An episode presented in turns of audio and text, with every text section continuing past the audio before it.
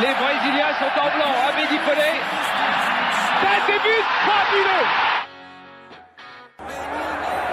On retraite, c'est bien fait.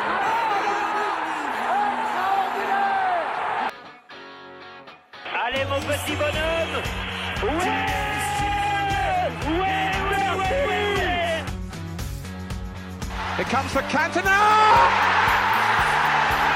I don't believe it. La frappe de Neymar. Quel but. Le face-à-face Ouais. Et voilà. Antoine Griezmann à la 27e minute. Je crois qu'après avoir vu ça, on peut mourir tranquille. Salut à tous euh, et bienvenue pour un nouveau podcast. Et oui, on va faire un podcast juste avant la Coupe du Monde. Ce soir, on va parler justement de cette Coupe du Monde qui approche euh, dans quelques jours maintenant. On parlera, euh, ben, on va faire nos pronostics, hein, qui savoir qui peut remporter cette Coupe du Monde. On parlera un petit peu aussi des joueurs qui vont disputer cette compétition. Euh, juste avant, on va aussi parler, euh, on va faire une petite rétrospective de, de cette saison, hein, de la saison 2017-2018, avec nos coups de cœur, nos coups de gueule. Mais juste avant, on va quand même rendre hommage à un joueur, à un entraîneur, pardon, qui vient de bah, d'annoncer sa démission hein, de, de, ce grand club qui est le Real Madrid. On va parler euh, vite fait de Zinedine Zidane. Euh, D'ailleurs, avec nous ce soir, on a Gabi. Salut Gabi. Salut Nico et salut à tous. Et on a notre ami du Cameroun Yannick. Salut Yannick. Salut à tous. Et bon retour à toi euh, parmi nous. Bon, bah écoute, toi qui es, euh, qui es supporter du Real, j'imagine que cette euh, nouvelle t'a un petit peu attristé. Ouais, euh, tout à fait. Euh, tu sais, c'est c'était une nouvelle, c'est une nouvelle qui est venue tout à coup comme ça. Personne ne s'y attendait, donc mm. euh, ça, ça, ça a bousculé tout le monde. Tu, tu n'imagines même pas, on est resté tout à coup et Zidane, lui, qui, qui, qui démissionne, qui, qui, qui dit qu'il quitte le, le, le, Real. Donc, franchement, on ne sait pas pourquoi. Jusqu'à présent, on est encore en train de se demander la raison pour laquelle il a décidé de prendre cette décision. Et je pense que qu'on aura l'occasion d'en parler, mm. de, oui, de développer. Bien sûr, bien sûr, mais euh, bah, je sais pas ce que tu en as pensé, Gabi. Est-ce que toi tu pensais à, voir Zidane? On pense tous que Ronaldo va partir cette saison, je sais pas, mais là ça commence, ça commence à être la saga de l'été. Est-ce qu'il va partir ou pas? Mais Zidane, c'est quand même, enfin, c'était pas franchement prévu. Je sais pas ce que tu en penses, mais c'est un peu euh, une grosse surprise. Ah, c'est vrai que Florentino Pérez n'était pas euh, au courant apparemment. Euh, selon les médias, mais bon, en coulisses, on dit que quand même Zidane aurait parlé à certains de ses joueurs en leur, disant que euh, il comptait, euh, comptait quitter le club en fin de saison, et euh, je pense que que Ronaldo, par exemple, le savait, même s'il a joué un lintox un peu sur les réseaux sociaux. je pense que Zidane, vraiment, il part avec intelligence parce qu'il a fait un cycle euh, avec euh, des joueurs qui, qui, arrivaient à, à, maturité dans le club. Et je pense que là il aurait fallu renouveler l'effectif et peut-être s'adapter à, à, un nouveau contexte avec d'autres joueurs. Et Zidane il part après trois Ligues des Champions c'est énorme. Alors je sais pas s'il a gagné un championnat j'arrive pas à m'en souvenir. Si, si, il a gagné si, ouais. un championnat. Ouais et, euh, et, donc, franchement, c'est une grande performance. Et partir justement sur une victoire, bah, c'est typique Zidane, quoi. Il part quand il est, il est encore bon, quoi. Mm. Et je pense qu'il a dans la tête d'aller peut-être en équipe de France. Euh, peut-être pas en 2020, mais. Oh non, parce que de toute façon, Deschamps, il est confirmé jusqu'en 2020, mais peut-être reprendre ouais. l'équipe de France pour la Coupe du Monde 2022, quoi. Voilà. Bon, voilà. c'est de toute façon, euh, c'était obligé. Enfin, je pense que pour la carrière de Zidane, c'est obligé qu'il passe par l'équipe de par l'équipe de France. De toute façon, c'est c'était pre c'est presque sûr d'avance. Ouais, un jour ou l'autre, ouais. avec l'aura qu'il a. Euh, et puis surtout qu'après Deschamps, je pense pas qu'il y ait quelqu'un de de plus légitime que Zidane. Mm. Ouais. Bon, euh, de mon côté, euh, en analysant euh, la situation, bon, je constate qu'il y a plusieurs faits. Parce que comme Gabi l'a dit, euh, Zidane était au sommet de sa carrière. Mm. Euh, après trois Ligues des Champions successifs, euh, il, il n'avait plus mieux, bon, mieux à prouver. Mais quand on essaie de, de s'en tenir au fait, on constate que le problème est plus profond que ça. Parce que Zidane déjà, lorsqu'il quitte le Real de Madrid, Castilla et qu'il arrive à la tête du Real, Je pense que c'est d'abord par précipitation. Donc il arrive tout d'un coup. Benitez, euh, oui, c'était Benitez. Benitez qui est limogé hmm. en cours de saison. Ensuite, Zidane arrive. Et tout le monde se disait déjà qu'il n'allait pas réussir. Et même le président du Real, si, si je ne me trompe pas, parce que comment comprendre qu'un coach comme, comme Zidane est, est payé euh, la moitié du salaire de, de Benitez. Benitez qui, qui n'a même plus rien fait avec le Real? Hmm. Pendant que les Mourinho, euh, les, les Guardiola et autres sont, sont très bien payés. Zidane, lui, il est au Real. Il a quand même triplé la Ligue des Champions, mais son salaire ne, ne, ne, ne dépasse même pas 3 millions euh, d'euros. Je ne sais pas trop si vous connaissez son salaire, mais je trouve que son salaire déjà était assez minable. Donc, euh, c'est un problème très profond entre Florentino Pérez qui n'a jamais cru en lui. Hmm. Donc, Pérez savait que euh, avec Zidane, il va arriver à la tête du Real ensuite. Euh, les choses vont s'effondrer, vont mal se passer. Il va faire appel aux, autres coachs. Parce que euh, euh, Pérez, déjà, il avait beaucoup d'estime pour, pour, les coachs comme les, les, Mourinho et autres. Donc, le, le, problème, le problème, lui, je pense que Zidane, Zidane lui, s'est senti un peu mal récompensé, je peux dire. Hmm. Parce que comment qu'on analyse, vous voyez, euh, depuis que Zidane, lui, il a, il a la tête du Real, il a dépensé au trop 82 millions d'euros. Il n'y a plus eu de bénéfices. Par, par, contre, le Barça, le Manchester City et les autres grands clubs européens, ils ont passé le temps à, à, à, beaucoup dépenser.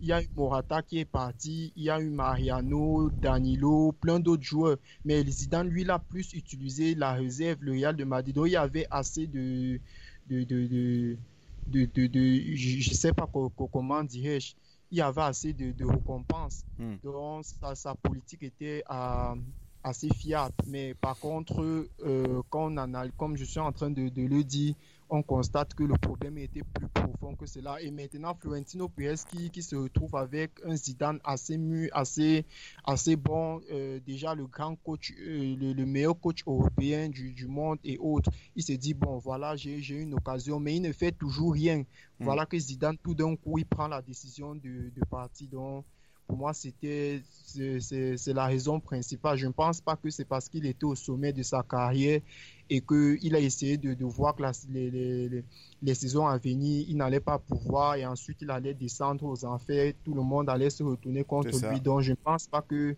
que ça soit ça. Hmm. Donc, en fait, c'est c'est ce que euh, je, je, pense. Et puis il y a, y a, un truc que Zidane a fait que pas beaucoup d'autres entraîneurs ont pu faire, c'est créer une véritable cohésion au Real Madrid avec la plupart des joueurs qui s'entendent bien. Il y a pas eu, je pense qu'au Real en ce moment il n'y a pas de clan comme on a pu voir à l'époque de Raoul. Euh, à l'époque des Galactiques, il y avait des clans et trucs comme ça, ça se passait pas forcément bien. Euh, Mourinho, lui, s'était engueulé avec euh, avec Casillas, avec Ramos, Casillas, et trucs comme ça. Euh, Zidane, il a réussi quand même à faire un petit peu dégonfler le melon de Cristiano Ronaldo.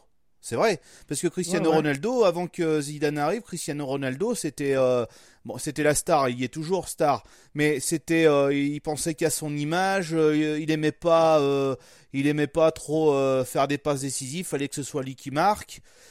Maintenant, on arrive à trouver un Cristiano Ronaldo beaucoup moins personnel et euh, voilà qui a dégonflé un petit peu son, son melon et ça, je pense que Zidane y est pour beaucoup hein, de toute façon. Je sais pas ce que t'en penses, Gabi, toi. Ah mais c'est vrai, hein, t'as as bien résumé la situation. Hein, c'est euh, Zidane, c'est un, il, gère, euh, il gère les, les égaux dans, dans, le vestiaire parce que lui, il est, c'est un joueur qui est légitime par rapport à à sa carrière, donc tous les, tous les joueurs l'écoutent. Euh, si tu connais pas Zidane et que tu es dans le vestiaire, c'est que vraiment t'aimes pas le foot. quoi. Mm, c'est ça. je pense que vraiment, euh, des mecs comme Cristiano, qu'on joue contre lui déjà en 2006 à la Coupe du Monde, mm. Euh, ils ont que du respect, ils ont eu que du respect pour ce coach-là. C'est pour ça qu'il a été écouté et que des gens comme Mourinho sont un peu chahutés quand ça va pas. Et euh, parce que la, la, la mini-crise qu'il y a eu avant le, le PSG Real Madrid, euh, où le Real était largué en championnat et qui avait fait un match assez moyen à Bernabeu euh, contre le PSG en gagnant, en gagnant 3-1, mais de justesse. Ils ont réussi à confirmer au match retour et je pense que le déclic, il est venu de là. Et ils se sont dit qu'ils allaient, qu'ils allaient au bout à ce moment-là, je pense. Mm. Et que n'importe qui sur leur chemin ne, les arrêterait pas. Et, Zidane, il, a donné la confiance à ces joueurs-là. Je pense que Zidane, c'est vraiment un entraîneur de club. Et je ne sais pas si en équipe nationale, il réussira parce que je le vois beaucoup, je sais pas, Deschamps, tu vois, à la limite, euh, c'est peut-être plus un, entraîneur d'équipe nationale. Mm. Mais Zidane, euh, j'ai l'impression qu'il a besoin de vivre avec ses joueurs voilà, au jour le ça, jour. C'est euh. ça. Mm. Et, Je, ne sais pas si ça va le. S'il va se lasser. Tu sais, c'est un peu comme Platini qui s'est lassé. Mm. Parce qu'il justement, il vivait pas assez les choses. on les, il voyait ses joueurs seulement une fois tout par, mois, ou des choses comme ça. Je sais pas si Zidane, ça va l'intéresser de faire ça. mais on verra. Quoi, oui. Oui, euh, justement, comme tu es en train de, le dire, Gabi, euh, je pense que euh, Zidane, il, n'aurait pas mieux que, de coacher plus tard l'équipe de France. Parce que quand, on essaye d'analyser, on, se on, constate, on constate que actuellement, déjà, Benzema, il a fait un post. Il a, il, a, il a fait un post dans lequel il disait à la fin à Zidane qu'on pourrait se retrouver donc, on essaye de voir, on constate que euh, lorsque Benzema dit ça, il n'y a que l'équipe de France où il pourrait se retrouver. Peut-être que Zidane pourrait, pourrait être coach et, et, le, et lui appeler de, de, revenir. Mm. Donc, euh, pour moi, mais la décision est un peu très tôt prise parce que euh, nous sommes encore en 2018 et le, contrat de Deschamps, c'est jusqu'en 2000, en 2020, je, je pense. Oui, c'est en 2020, après 2020, ouais, voilà après 2020. Donc, il reste à se poser la question euh, de savoir euh, quelle, quelle euh, équipe est-ce que ou quelle équipe ou quel club Zidane va, va prendre dans, dans, dans, les jours à venir. Donc, certains rumeurs parlaient de la Juventus, mais je ne suis pas sûr. Donc, on, ouais, donc on, va, on va seulement rester et, constater ce qui va se passer. Hmm. Mais c'est vrai que c'est compliqué là de savoir ce qu'il va. Bon, je pense qu'il va prendre des vacances déjà. Hein.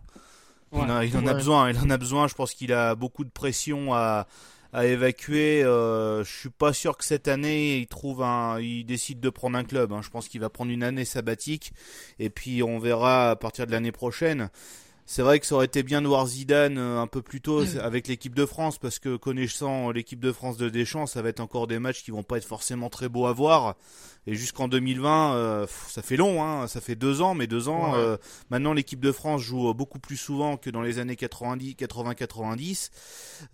ça va être, enfin, on, va sûrement s'emmerder un, un, paquet de fois, quoi, avec Didier Deschamps. Hein, malgré tout le respect que j'ai pour lui, ça va être compliqué. Mais bon.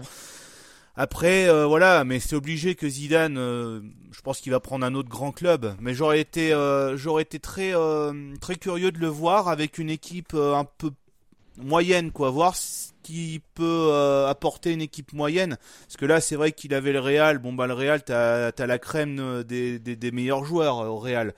avec une équipe moyenne, t'as pas forcément que des bons joueurs, et je serais curieux de savoir ce qu'il peut, ce qu'il peut apporter en tant qu'entraîneur d'une équipe moyenne, quoi.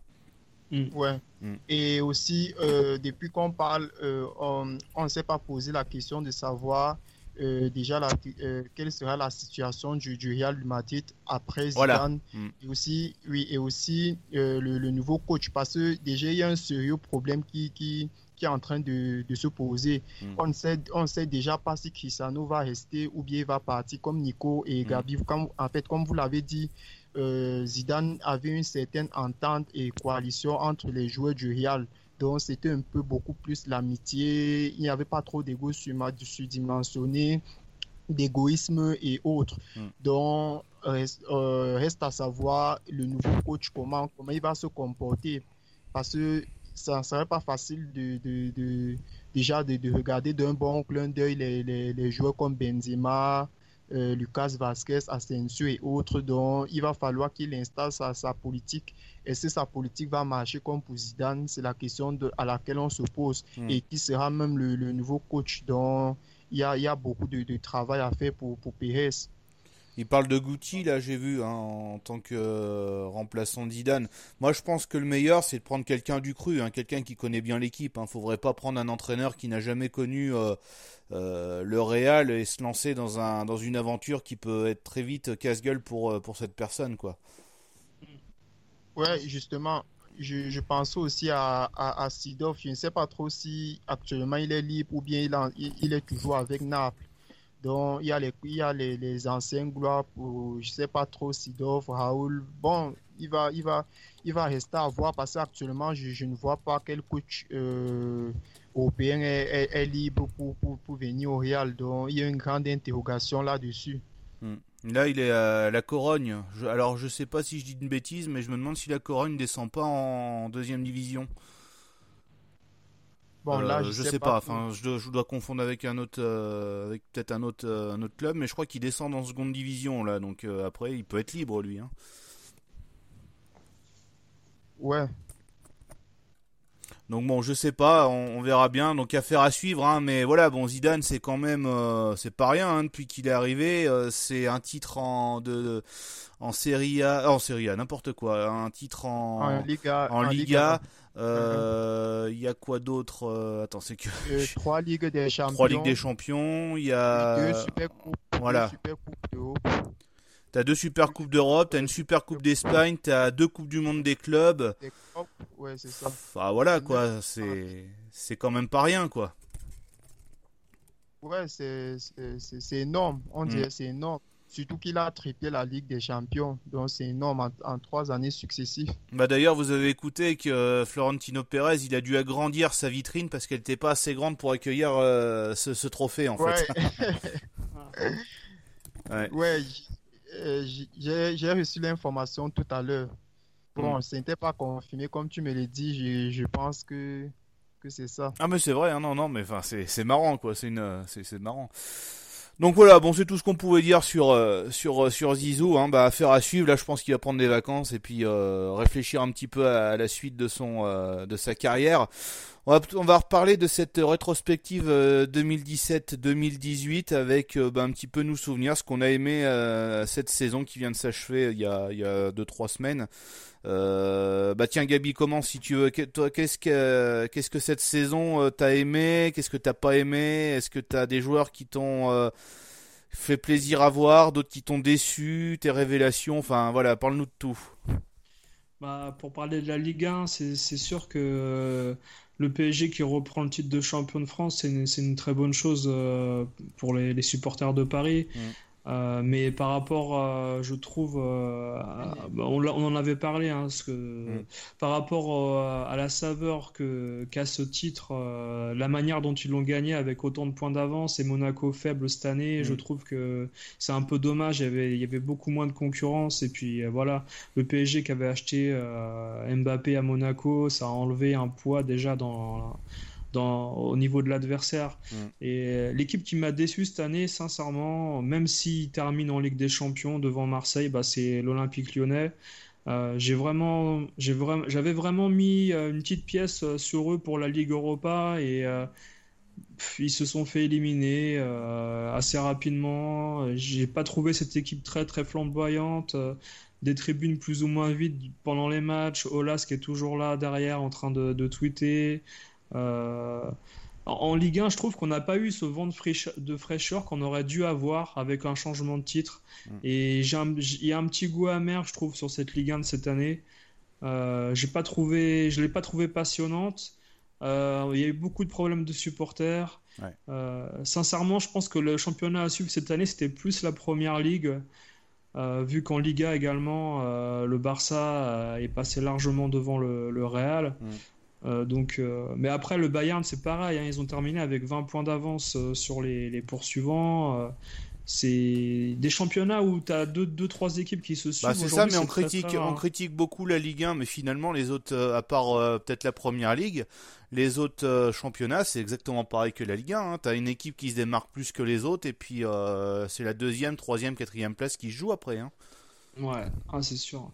Et euh, bon, après, la- moi, ce qui m'a fait plaisir, c'est de voir la, la Champions League cette année. Surtout, c'était vraiment un niveau euh, très élevé avec euh, Liverpool. euh, Liverpool vraiment qui a raté sa finale, mais qui aurait mérité de, de, de mieux figurer euh, contre le Real. Mm. Euh, malheureusement, il y a eu les erreurs de, de Karius euh, qui ont un peu, un, peu gâché cette finale. Mm.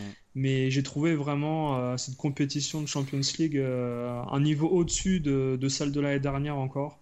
Il y a, il y a vraiment, on, on, sent vraiment que les équipes se consacrent à 100% à cette compétition et moins à leur championnat. Il n'y a, y a pas eu de par exemple, les deux finalistes, ben, ils sont, ont été euh, dépassés en championnat dans leur pays respectifs. Euh, c'est des équipes qui laissent beaucoup de plumes euh, en, championnat pour arriver très loin en Champions League. Et j'ai hâte de, trouver, de retrouver la Champions League l'année prochaine, surtout, et de voir un peu comment, comment les, les équipes françaises vont l'aborder, surtout Lyon. Et puis parce que Lyon euh, va falloir qu'ils prennent un ou deux joueurs, hein, vu qu'ils n'arrivent même pas en Europa League, ça va être compliqué pour eux.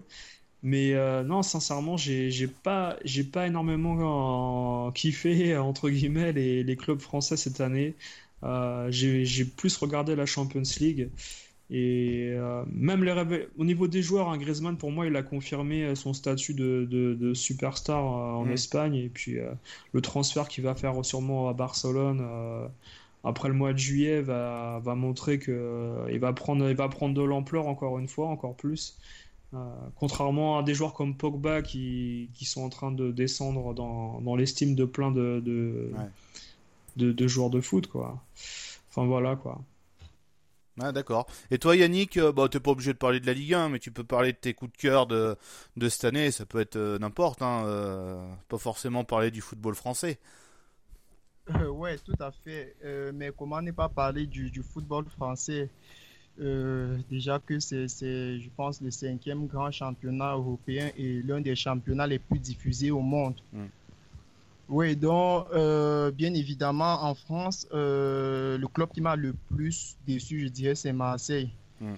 Parce que tu ne te rends pas compte, Marseille a eu plusieurs fois l'avantage euh, de, de, de, passer deuxième, si je ne me trompe pas. C'est ça, oui. De, devant Monaco, parce que Paris, euh, c'était une évidence. Donc, chaque année, euh, Paris avait l'effectif qu'ils ont. Ils remportent la Ligue 1, donc ce n'était pas surprenant pour moi. Mais j'aurais aimé voir des, des, équipes comme Lyon, pas, Marseille, comme Lyon, Marseille s'imposer, surtout qu'ils ont fait beaucoup de nouvelles euh, recrues et de hmm. très bonnes recrues même. Donc pour moi, euh, Marseille m'a franchement déçu en Ligue 1, mais euh, ils n'ont pas occupé aussi un très mauvais classement. Donc voilà pour moi ce qui est de, la Ligue 1. Hmm. Bon, l'équipe qui m'a franchement impressionné, j'ai deux équipes qui m'ont franchement impressionné une fois de plus. Donc il y a déjà le, Real de Madrid. Hmm. Parce que les gens vont dire pourquoi le Real. Bon, je, je vais m'expliquer. Euh, le, le, le, Real, le Real sortait du, euh, déjà de, de, double champion d'Europe. Donc, mm. c'est ça, le Real était déjà double champion d'Europe et c'était énorme. On se disait qu'est-ce qui va se passer, euh, peut-être c'est la chute, le déclin et tout et tout. Certains disaient on a l'habitude de favoriser le Real de Madrid en Ligue des Champions, lui donner les, les, les petites équipes et autres. Bon, en, phase de poule, déjà, nous sommes sortis euh, deuxième derrière Tottenham. Mmh. Donc, euh, c'était une surprise. Bon, mais euh, Tottenham a tout de même mérité puisqu'ils ont, ils ont mieux joué que nous. Bon, après les, les, les, huitièmes de finale, il y a eu le choc que tout le monde attendait. Real Madrid-PSG. Donc, euh, au coup du Real de Madrid, PSG, on s'est encore dit qu'est-ce que le Real de Madrid va nous montrer cette fois? C'est fini pour le Real. PSG a les nouveaux grands joueurs, Neymar, Mbappé, Cavani et autres. C'est fini pour le Real. Le Real ne va plus rien faire. Cristiano, lui, il est déjà il, a, à la trentaine. Euh, c'est une équipe vieillissante. Mais à la grande surprise, le Real s'est imposé euh, et, et n'a pas volé sa victoire, je vais dire. Donc, le, Real s'est imposé, s'est imposé loyablement contre le, le, le PSG, aller et retour. Donc, au, Santiago Bernabéu, le, Real a gagné par un score de. C'était 3-1, c'est ça? Ouais. Ouais. ensuite, au, au Parc des, des, des, Princes en France, on a dit bon, on va voir ce qui va arriver. Le Real Madrid a encore gagné avec un Cristiano énorme.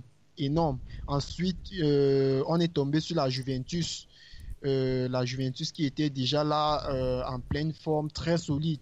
On, a également dit on va voir ce qui va arriver. Match aller surprise à Turin.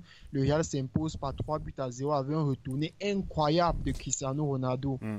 un, un retourné un fantomatique, je, dirais, qui venait de nulle part. Bon, euh, je pense qu'il a euh, doublé au cours de, de ce match. C'est là on a dit bon voilà le, le, le Real le Real a gagné, on, on, verra la suite. Au match retour, il y a eu un penalty polémique, mais je, moi personnellement, je pense qu'il y avait pénalty et les arbitres l'ont confirmé, surtout le, le, directeur des arbitres qui, qui a pris la, qui, qui, a dit qu'il a visionné la, il a revisionné cette vidéo une centaine de fois et il a décidé qu'il y avait pénalty. Ensuite, euh, il y a eu la, finale euh, Real Madrid-Liverpool, donc c'est où je voulais en venir pour dire Liverpool est la deuxième équipe qui m'a beaucoup surprise au cours de cette saison. Euh, pourquoi? Parce que Liverpool, Klopp, Klopp n'a pas, je, je, dirais, fait de, de, de, de dépenses euh, fantomatiques comme peut-être Manchester City de Guardiola et tous les autres grands clubs européens. Il est arrivé à Liverpool. Bon, il est bien fait qu'il a acheté Van Dijk, euh, les défenseurs ouais. le plus cher. Euh, Salah qui est venu, mais il n'a pas fait grand-chose. Il a plutôt créé une coalition entre les joueurs de Liverpool qui, qui, se sentaient bien et qui ont, qui, se, qui ont réussi à s'imposer et qui sont allés jusqu'en finale de la Ligue des Champions. Et c'est parce qu'on n'a pas eu à faire des podcasts, sinon j'allais le dire. Tous les matchs de, de, Liverpool en Ligue des Champions, je, je, je l'avais prédit, que ce soit sur YouTube, sur Facebook et autres. Je savais que Liverpool allait battre, surtout City, je savais. C'était une évidence. Mm. Liverpool, Liverpool était euh, plus, plus en forme déjà que les autres équipes anglaises en Ligue des Champions et autres, dont Liverpool m'a franchement surpris. Ensuite, euh, je vais dire, euh, ma révélation, c'est Mohamed Salah, l'Égyptien. Ah oui. Mm. oui. donc pour moi, ma révélation, c'est lui. Mohamed, Mohamed, Salah arrive à Liverpool, personne ne le connaissait, tout le monde... On... Bon, il est bien fait qu'on le connaissait, mais il ne s'était pas encore imposé en Europe en tant que grand joueur. Il arrive sa première saison, vous, vous n'imaginez pas, ils sont meilleurs. Euh, il, en fait, il fait le plus grand nombre de buts en une saison en Première Ligue. Mmh. 32 buts, c'était du, du, jamais vu. Donc, Mohamed Salah, franchement, il manquait un peu. Il devait même sortir soulier d'or devant Messi. Donc, il, Messi l'a dépassé, je crois, avec deux buts, ou ouais. un but ou deux buts au trop. Donc, pour moi, Salah était énorme, en, en, que ce soit en Première Ligue, en Ligue des Champions, où il a marqué une dizaine de buts. Donc, pour moi, ma révélation euh, et que je tire un, un, grand coup de chapeau, c'est l'Égyptien Mohamed Salah. Et ça ne va pas m'étonner s'il est parmi les nominés au Ballon d'Or européen. Mm. Bon, par la suite, euh, l'équipe qui, qui j'ai deux équipes qui m'ont euh, beaucoup déçu. Bon, je suis pas fan de ces équipes, mais ils m'ont beaucoup déçu. Et bon, j'avais, pas prévu ça. Je vais pas mentir. Il y a euh, le Barça et Atlético de Madrid. Ouais. Parce que Atlético de Madrid, quand même, ils se sont déjà imposés comme une grande équipe européenne. Donc, on connaît déjà Atlético de partout et on connaît son style de jeu, euh, sa force. Mm. Malheureusement, Atlético de Madrid, c'était une surprise et est sorti en phase de, de poule pour poursuivre la course en Ligue, en Europa League.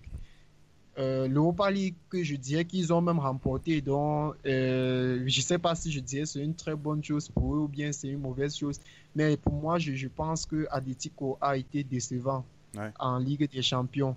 Barcelone également, le match qui m'a le plus surpris et qui m'a donné tant d'émotions, c'était euh, Barcelone, oui, contre la Roma. Hmm. Parce que au match aller, le, le Barça s'est imposé euh, grandement 4 buts à 1 au Camp Nou. Ouais. Maintenant, au match retour euh, en Rome, euh, personne n'aurait pu imaginer ce qui allait se produire. Rome a renversé la, la tendance à, en battant le, le, le, grand Barça, je dirais 3 buts à 0. Qui aurait cru? Mm. Personne. Personne. Parce que tout l'effectif les, du, du Barça était au stade. Son équipe type, je dirais. Messi était là, tout le monde était là, mais personne ne sait ce qui s'est passé premier but est allé, deuxième but entré, ensuite troisième but, c'était une folie. Donc il y a la sortie du Barça qui était très très euh, surprenante. Euh, bon, là, pour la, Juventus, le Bayern, City et autres qui ont été champions de leurs championnats respectifs, c'était une évidence pour moi. Euh, bon, je dirais il y a aussi Dortmund qui a beaucoup déçu, qui est en chute aux enfers. Donc, euh, pour moi aussi, l'une des grandes révélations, je ne vais pas le mentir, c'est Cristiano Ronaldo. Parce que chaque, à chaque saison, on se dit Cristiano Ronaldo est fini. Il a la trentaine. Qu'est-ce qu'il va encore produire? Mais il ne cesse de battre ses propres records. Hmm. Il est encore sorti une fois de plus meilleur buteur de la Ligue des Champions. Je crois que c'est la sixième, la, la cinquième fois successive, si je ne me trompe pas. Ouais. Et surtout en, ne marquant, surtout en ne marquant pas en demi-finale et en finale. C'est quand même. Euh, ça veut dire qu'il avait vachement planté avant, quoi. Justement, mm. donc c'était juste énorme. Il a marqué 15 buts et des buts décisifs au, cours de ces buts-là. En Liga, il a, il a marqué euh, près de 26 buts. Donc, pour moi, je pense que c'est un très grand résultat de, de la part de, de Cristiano Ronaldo. Bon, euh, pour, pour la suite, euh, bon, le plus surprenant, le plus surprenant c'est juste euh, Zidane qui démissionne. Donc, pour hmm. moi, c'est, c'est, tout ce qui m'a le plus marqué au cours de, de, cette saison. Ouais, d'accord. Bon, bah, moi, je vais arriver à mon, à mon top à moi. Donc, bah, je vais être à peu près pareil que toi, Yannick, pour le, la Ligue 1. Marseille m'a, m'a beaucoup déçu. Bon, ça, c'est le supporter qui parle. Euh, t'as pas le droit quand t'es à 5 points de. Enfin, t'es troisième, t'es à 5 points de, de Lyon, t'as pas le droit de te relâcher comme Marseille a fait. Je veux bien qu'il y a eu de la fatigue, mais il y a des moments où Marseille, ils auraient jamais dû, euh, ils auraient jamais dû lâcher comme ils ont fait. Euh, il y a ça qui m'a qui m'a pas plu. Il y a aussi euh, toujours avec Marseille, euh, bah, la dernière journée où il disait bah on attend que Balotelli fasse quelque chose contre Lyon et nous qualifie pour la seconde place. Je suis désolé, mais ça c'est une mentalité de merde quand tu dis ça. faut pas attendre au dernier moment quelque chose que tu aurais pu prendre il y a, y a très longtemps. Alors peut-être que Balotelli va venir à Marseille, mais ça c'est encore mettre de l'huile sur le feu. Je veux bien que les euh, les prises de tête qu'il y a eu avec euh, Olas, je veux bien qu'Olas en a fait beaucoup, mais Marseille, certaines fois, euh, n'était pas blanc comme neige, malheureusement. Donc il y a ça qui m'a pas plu côté Ligue 1. Après côté européen, j'ai reparlé de Marseille, j'ai quand même malgré tout, même si c'est terminé un petit peu en autre boudin, j'ai bien aimé le parcours de Marseille parce que voilà, c'était pas prévu que que Marseille aille en finale de l'Europa League. Euh, j'ai vibré euh, face à, c'était face à Leipzig. Ça faisait longtemps que j'avais pas autant vibré devant ma, télé avec un match de Marseille. Il y a deux ans, Marseille, euh, ils étaient mal classés en Ligue 1. Il y avait personne dans le stade. Enfin, c'était du grand n'importe quoi. Puis là, avec l'arrivée d'un président, il y a un, petit peu d'argent qui est mis, qui est mis, qui est mis, et voilà, on arrive à avoir une équipe qui peut être compétitive alors je vais pas dire en Ligue des Champions, mais au moins compétitive dans l'autre Coupe d'Europe. Voilà, ça faisait longtemps que j'avais pas vibré, ça m'a donné des émotions et ça c'est ce que je retiendrai vraiment de la saison de Marseille. Euh, c'est cette euh, voilà c'est bah, c'est l'ambiance qu'il y avait au Vélodrome, c'est ces émotions qu'on a pu vivre jusqu'au dernier moment. Bon bah voilà après la la finale ils l'ont complètement foiré. C'est ce qui m'énerve aussi parce que quand un club français est en finale, j'ai l'impression que que ce soit l'équipe de France ou euh, une équipe française, euh, même si malheureusement une équipe française n'est très est très rarement en finale de quoi que ce soit, mais bon, euh, voilà, t'as l'impression que la demi-finale c'était la finale et puis en finale, bon, on fait rien, on a déjà fait un bon parcours, on va essayer de faire bonne figuration. Bah non, moi, j'ai pas vu Marseille euh, conquérant euh, dès les premières minutes. Enfin, pourtant, ils ont eu beaucoup d'occasions, mais il y avait peut-être cette manque de hargne aussi. Et, voilà, donc euh, sinon, bah, Liverpool m'a vraiment impressionné au niveau, européen. C'est vrai que en Ligue des Champions, plus l'adversaire était gros, plus il impressionnait à part en finale, voilà, bon, il y a eu quelques contestes qui ont fait que bah, Liverpool pouvait pas gagner cette, euh, cette rencontre. Mais voilà, euh, Liverpool m'a vraiment impressionné. Le Real aussi, quand même, avec euh, bah, cette, cette troisième Coupe d'Europe d'affilée, voilà, c'est pas rien. C'est c'est Zidane qui, qui, qui, qui est pas pour qui est pour pour beaucoup. Euh, et puis voilà. Euh, après, qu'est-ce que qu'est-ce que j'ai pas aimé non plus? Ben c'est ça, c'est un petit peu aussi les supporters, comme t'avais dit Gabi, euh, en Ligue 1 et un peu partout dans le monde, qui qui pour pas grand chose, et eh ben aller sur le terrain pour taper les joueurs ou pour exprimer leur mécontentement. Je pense que Malheureusement, à cause de ça, ben euh, la LFP ou même la FIFA vont avoir raison de, tout le monde. On va avoir des stades aseptisés et on va se retrouver avec des ambiances type euh, Première League. Euh, Je pense au stade de Chelsea où c'est vraiment calme.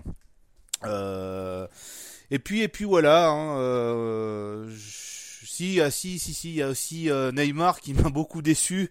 Pourtant, je suis pas fan de Paris, hein, mais voilà, quand tu achètes un joueur à 222 millions d'euros, bah tu t'attends à ce que ce joueur-là fasse honneur à une équipe. Et là, franchement, j'ai trouvé que c'était vraiment un, énorme manque de respect. Je pourrais m'en réjouir, mais franchement, j'ai trouvé ça un manque de respect envers Paris. Enfin, je sais pas, t'as quand même euh, une équipe qui te veut, euh, ils mettent le paquet pour t'avoir, et toi, bah tu choisis tes matchs blessé sans être vraiment blessé parce que euh, voilà, tu te rends compte que euh, il y a peut-être eu, euh, je dirais pas magouille, mais qu'il y a eu peut-être exagération sur sur la blessure. On n'en saura jamais vraiment, mais voilà. Et puis quand t'as une équipe, ton équipe qui est en finale, bah le mec il préfère regarder jouer au poker plutôt que de regarder un match. Je trouve ça limite. Et voilà, moi je trouve qu'on a adulé un mec comme Neymar qui, qui ne le mérite pas et qu'on on oublie un petit peu ce qu'a fait Cavani. Euh, qui va sûrement partir de Paris et je ne pense pas dans l'indifférence totale, ce sera un grand mot, mais je pense que Cavani aurait mérité euh, une meilleure euh, fin de comment je pourrais dire, il aurait mérité un départ plus festif que ce qui a pu se passer, quoi, voilà. C'est vraiment mm. dommage parce que je pense que Paris euh, va perdre un très très grand joueur et va perdre un, des, meilleurs joueurs qu'il ait, ait jamais eu à, Paris. quoi. C'est dommage. C'est dommage et voilà. Bon bah voilà, c'est tout ce qu'on pouvait dire hein, sur, ce, sur cette rétrospective. on, va parler maintenant de la Coupe du Monde. Donc là, on est le 1er juin. Dans 13 jours, très exactement, nous aurons droit à un, alléchant Russie-Arabie Saoudite en match d'ouverture. Alors, je sais pas pour vous, mais pour moi, c'est un des plus matchs les moins, les moins intéressants pour un, premier match de Coupe du Monde, quoi. Ouais, j'ai du mal à me souvenir d'un match. Parce que tu avais euh, un Allemagne-Bolivie, mais bon, tu avais l'Allemagne qui jouait. Même l'Afrique du Sud en 2010 bah malgré tout que ce soit pas forcément une affiche alléchante, il y avait eu un superbe jeu, euh, c'était c'était pas mal. En plus c'était la, première fois que la Coupe du Monde se passait en Afrique. Mais là, euh, Russie Arabie Saoudite, je sais pas toi euh, Yannick, mais ça fait pas rêver, hein. Ouais, tu l'as dit, Russie Arabie Saoudite, ça fait pas rêver. Mais ce qui est sûr, c'est le match d'ouverture de, de, de, la Coupe du Monde. Donc, euh, en fait, tout le monde a l'obligation de, regarder. Bien sûr. Euh, mais personnellement, euh, l'Arabie Saoudite, j'ai ri parce que c'est pas trop ça. donc, pour moi, la Russie est largement favorite et n'aurait pas d'autres choses, d'autres objectifs que de gagner. Donc, c'est hmm. clair là-dessus déjà que l'Arabie Saoudite, euh, je ne sais pas si vous connaissez, c'est trois joueurs de l'Arabie Saoudite. Non, parce que la plupart des joueurs jouent euh, justement en Arabie Saoudite. Alors c'est sûr, c'est sûr que l'Arabie Saoudite niveau asiatique, euh, le championnat est quand même assez relevé. Hein, ça fait partie des meilleurs championnats d'Asie, mais voilà, comme c'est pas du tout retransmis en Europe, moi je connais aucun joueur. Moi. Ouais, Nico, comme tu es en train de, de le dire 95% des, des, joueurs de l'Arabie Saoudite jouent au championnat local. Il y a mm. autre deux, je pense, qui jouent à l'étranger. Mm. Euh, il y a Diaz. Non, Diaz, c'est la Russie. Il y a euh, autre deux joueurs. En fait, il y a un joueur qui joue au Villarreal, si je ne me trompe pas, et un mm. autre qui joue euh, à Legends. et ils n'ont même pas de temps de jeu déjà, donc ils ne sont pas titulaires dans leur club et ils n'ont même aucun but marqué. Donc, je pense que le coach Arabic va certainement, euh, qui va certainement aligner euh, l'équipe qui joue dans le, les, joueurs en fait locaux, les joueurs qui hmm. jouent dans le championnat local. Donc, et de l'autre côté, on a la Russie. Donc, vous n'imaginez même pas. Donc, euh, pour moi, la Russie a obligation de gagner. Donc, hmm. c'est une obligation. Et je ne sais pas depuis combien d'années est-ce que une équipe qui organise la Coupe du Monde a perdu son match d'ouverture. Je sais pas trop aussi. Euh, je sais pas, bonne question. Euh, ben je sais pas encore, oui non. Euh, je suis pas sûr qu'il y, ait une équipe qui est perdue. je dis peut-être une bêtise, mais Il y a eu beaucoup de matchs nuls. Ouais, voilà, il y a eu beaucoup de matchs nuls, mais pas forcément une défaite, ouais, mm, c'est sûr. Mais euh, je sais pas, euh, Gabi, tu t'en penses quoi de cette équipe de Russie? Tu penses qu'il va y avoir quand même des matchs arrangés, pas forcément arrangés, mais des aides d'arbitrage pour que euh, cette Russie fasse une bonne Coupe du Monde? Bah, il y a, y a un Russie-Uruguay en dernier, je crois. Ouais. Et, j'ai l'impression que ce match-là, on va voir des choses qu'on n'a pas l'habitude de voir avec des nations ça se passe plutôt avec des clubs en, en Albanie ou en, Roumanie, mais euh, je pense que là, on aura des surprises à l'arbitrage vidéo. Enfin, j'espère pas, hein, mais, mais c'est un match qui, qui, va, qui, va, qui va donner à la qualification à une des deux équipes sûrement. Donc, mmh, euh, c'est possible. Sauf, sauf si l'Uruguay perd ses deux premiers matchs et là il serait éliminé. Là ce serait. Euh, après voilà, malheureusement moi je vois pas l'Égypte parce que Salah normalement va faire partie de l'équipe. Euh, je crois qu'il est blessé que trois semaines normalement, trois quatre semaines. Ça lui ferait louper le premier, peut-être le deuxième match aussi.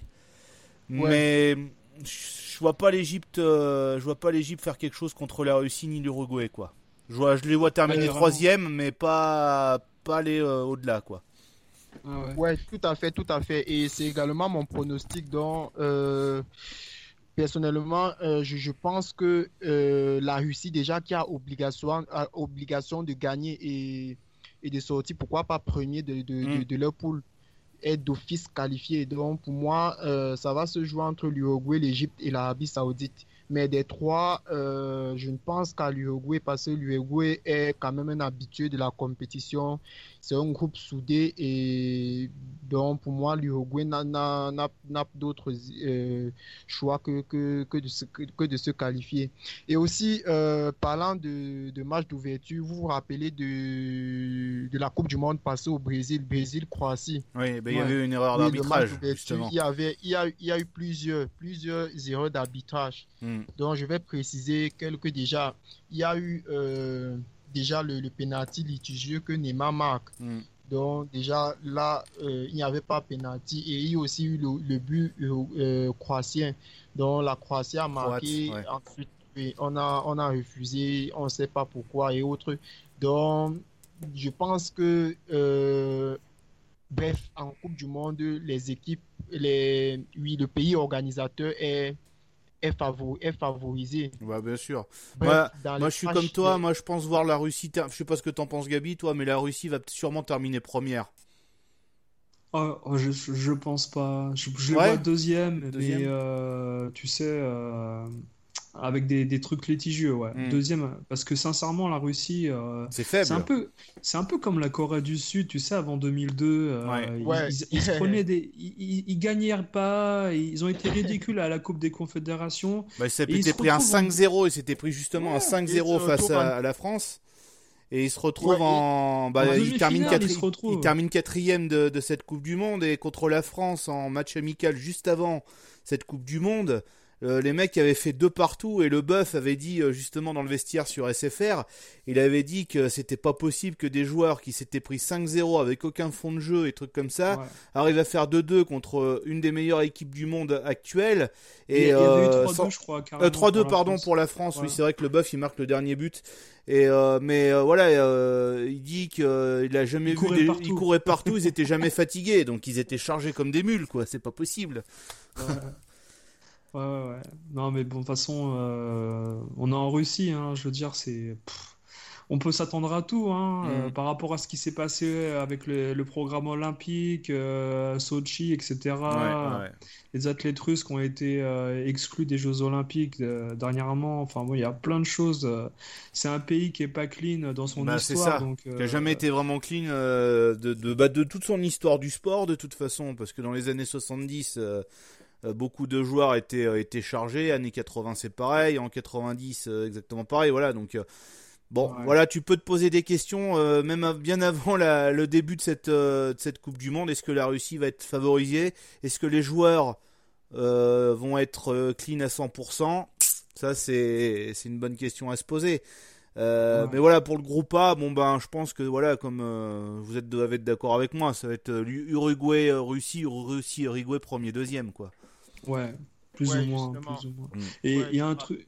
il y a un truc important aussi, c'est que justement, l'arbre qui est à gauche au niveau des, des, groupes est beaucoup plus facile que l'arbre qui est à droite pour aller en finale, mm. où il y aura directement des, des adversaires comme l'Allemagne et le Brésil qui vont se rencontrer dès les huitièmes. Voilà.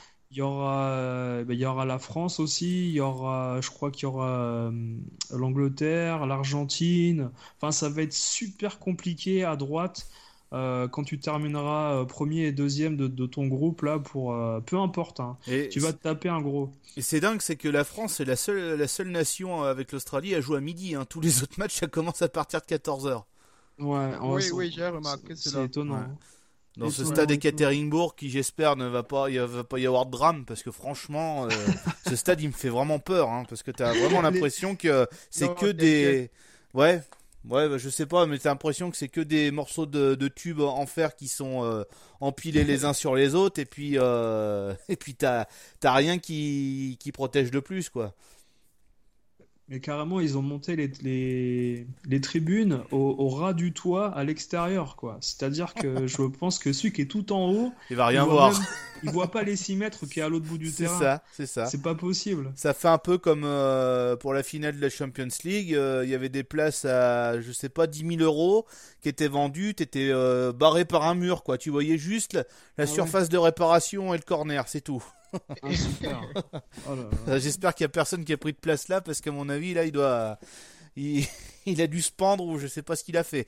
Mais bon voilà, on verra on verra bien. J'espère que toute la sécurité a été mise mais euh, parce que c'est la foutrait mal d'avoir un drame euh, surtout que là ce sera pas Furiani, ce serait pire hein. Ouais. groupe B, je sais pas ce que vous en pensez, mais ça va être un groupe, voilà, et ça va jouer entre l'Espagne et le Portugal, hein, de toute façon. Mais ça, Dès, le premier, ça va être le troisième match, hein, je crois, euh, ou le quatrième match, hein, euh, Espagne-Portugal. Hein. on va déjà entrer dans le vif du sujet dès la, dès la première rencontre du, groupe B, quoi. Ouais, c'est la première rencontre du groupe B, Espagne-Portugal. Et, à mon euh, avis, ça va être bah, celui qui va gagner ce match-là, ça va être celui qui terminera premier sûrement du groupe. Ouais, ouais voilà. Voilà. Après, les autres suivront. Et il y a Iran-Maroc euh, de l'autre côté, euh, c'est pareil, c'est des matchs vraiment. Euh, je trouve que tu, tu, vois, cette Coupe du Monde, il n'y a pas vraiment de groupe il y aura pas de très, surprise. très intéressant. Hmm. Ouais, c'est deux gros, deux petits. Mais vraiment, c'est c'est très distinct. Et, et, attends, celle de 2026, ça sera pire. ah là là, il y aura combien d'équipes déjà Il y aura 48 équipes. Mon Dieu. Ça va être, ça va pas être beau du tout. Ah, n'importe quoi. Ouais, c'est sûr. Et euh, entre le Portugal et l'Espagne, euh, par exemple, pour le premier match, vous voyez quoi comme euh, un partout un Ouais, un match nul? Ouais, je Yannick, tu penses quoi, toi? Ouais, moi également, je vois un match nul.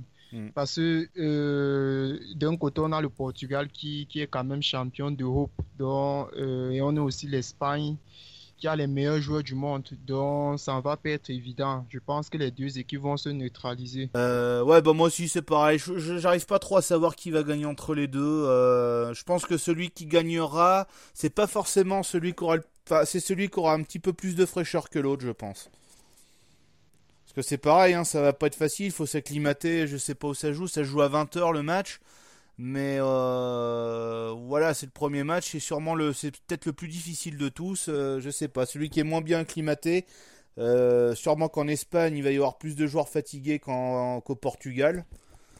ça va être, ça va être compliqué, mais ouais, moi aussi, je vois un match nul, hein, de toute façon. Ouais, ouais c'est à 20h à, 20 à Sochi. Mm. À Sochi en plus, ouais. Donc c'est, c'est plus région montagneuse, Sochi. Mhm. Mm. Euh, le groupe C avec l'équipe avec la France, hein. bon bah France Danemark, euh, ça va jouer entre euh, entre les deux parce qu'on parle beaucoup du Pérou, on dit fais attention, mais ah, je suis pas sûr que le Pérou fasse quelque chose. Moi, je c'est pas le Pérou des années 80, hein. c'est complètement différent maintenant. Ce qui fait peur, c'est qu'ils ont battu la Croatie en match amical. Ouais. Et c'est un peu ça qui, qui titille, quoi. Mais... Après, c'est match amical, quoi. C'est ça le souci, c'est que ouais, ouais. ça pas la vraie physionomie. Euh. Oui. Euh, déjà, tu, tu, te rappelles euh, à la Coupe du Monde 2014, il y a eu le dernier match amical entre le, le Cameroun et l'Allemagne. Oui. Et le, le Cameroun a fait 2-2 face à mm. l'Allemagne. On s'est dit, tout le monde s'est dit, le Cameroun allait faire une très belle prestation. tu parles, oui. Mais malheureusement, malheureusement c'est l'Allemagne qui est sortie championne. Donc les matchs amicaux, c'est un peu évident. Moi, je, je pense que euh, ça va se jouer entre la France et le Danemark. Donc, pour moi, euh, la France est première de la poule et le Danemark est deuxième. Bah, ce, qui, est embêtant, c'est ce premier match contre l'Australie à midi. Hein. Ça va être un, c'est un challenge hein, pour, euh, pour, les, pour la France de jouer à midi parce que la plupart des joueurs, euh, ceux qui jouent en première ligue, ils jouent à 13h. Mais midi, il va falloir s'adapter à cet horaire-là. Hein. Je, je, sais pas, bon, on verra bien. Mais c'est vrai que la France et le Danemark, ils font partie des favoris. Hein. Euh, voilà, bon pour le groupe D, c'est pareil, hein, c'est un peu compliqué. C'est Argentine, Croatie, euh, Nigeria et Islande. Bon, je sais pas ce que vous en pensez. Euh, je pense que l'Argentine, ils sont favoris, ça c'est sûr, parce qu'il y a Messi et trucs comme ça.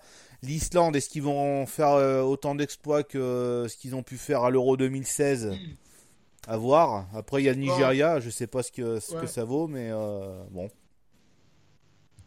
Ouais, euh, moi je pense que, comme, comme Nicolas dit, euh, l'Argentine sera première de, de, sa poule du groupe D. Mm. Donc ensuite, euh, comme deuxième, je vois directement la Croatie, parce que mm. c'est quand même la Croatie. Et nous connaissons tous ce, que la Croatie est ces, ces, ces dernières années. Mm. Bon, on a le Nigeria quand même qui, qui s'est qualifié et qui est sorti de la poule de la mort déjà en Afrique. Ouais. Ouais, donc le Nigeria s'est qualifié devant le Cameroun, l'Algérie et la Zambie. Donc le Nigeria a fait un parcours sans faute aussi, je dirais. Mais malheureusement, euh, dans ce groupe, je pense que le Nigeria n'a pas de chance. Parce que de l'autre côté, on a la Croatie avec les Modic et les joueurs qu'on connaît. De l'autre côté, on a l'Argentine. Et nous savons tous ce qui se passe quand les équipes africaines rencontrent les, grandes nations européennes et, et d'Amérique. Hmm. Mais euh, quelque chose me dit quand même que l'Argentine-Nigeria, c'est un très grand choc. Hein. Ah oui, bien sûr, de toute façon, ils se rencontrent chaque année, enfin chaque euh, Coupe du Monde déjà, de toute façon. et c'est pas facile pour l'Argentine. Hmm. À la dernière Coupe du Monde, déjà, l'Argentine avait, avait gagné 3-2. Oui, c'est ça. Avec Un, coup franc de, Messi qui est mm. venu crucifier le Nigeria. Mm. Donc, euh, pour moi, c'est l'Argentine, Croatie. Mm. C'est sûr. Toi, Gabi, qu'est-ce que t'en penses euh, Ouais, l'Argentine, quoi. Ouais, je pense pas que l'Islande, euh, cette fois-ci, ils vont, ils vont pas réussir à surprendre qui que ce soit parce qu'ils sont attendus. On sait que, comment ils jouent et je pense pas que ils puissent créer la surprise. Et Deux fois, quoi. Mm. Bien bon, bon quatrième, bien un bon dernier. Mm. Euh, je vois la Croatie avec l'Argentine et le Nigeria juste derrière, peut-être à égalité de points avec la Croatie, mais euh, l'Argentine, euh, ils ont eu des qualifications très difficiles, mais je pense qu'ils vont se ressaisir pour la compétition. L'Argentine, en général, ils sortent du groupe, ils vont, ils vont en quart, en demi, hein, quand mm. ils vont dans une Coupe du Monde. Hein. Ils avaient fait quart de finale, je crois que c'était en 2010. Euh, ils ont fait demi en. Bah, ils ont fait finale en 2014. Euh, après. Euh, bah, demi, ça fait longtemps, ça fait longtemps qu'ils n'ont pas fait une demi-finale, l'Argentine. Hein. C'est souvent en quart finale ou la finale. Ils avaient perdu au tir au but en 2006 contre l'Angleterre, je crois, ou l'Allemagne en 2006. Euh, je, je crois souviens plus, ouais, je crois que c'était au tir au but mm. en quart finale, je crois. Mm. Et, et puis euh, l'adversaire, je me souviens plus si c'était l'Allemagne ou l'Angleterre.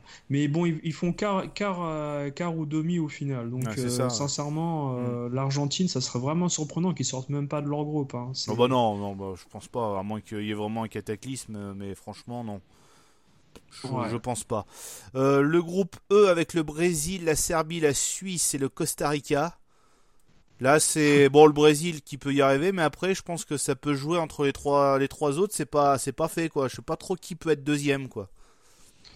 Ouais, en effet, ouais, parce que la Suisse, euh, ils ont beau avoir un, statut de d'outsider euh, régulier en Coupe du Monde.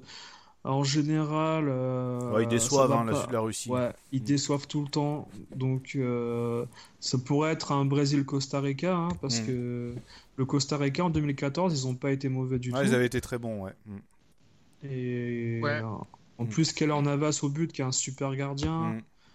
Donc euh, il y, a vraiment un coup à jouer pour eux, hein, je pense.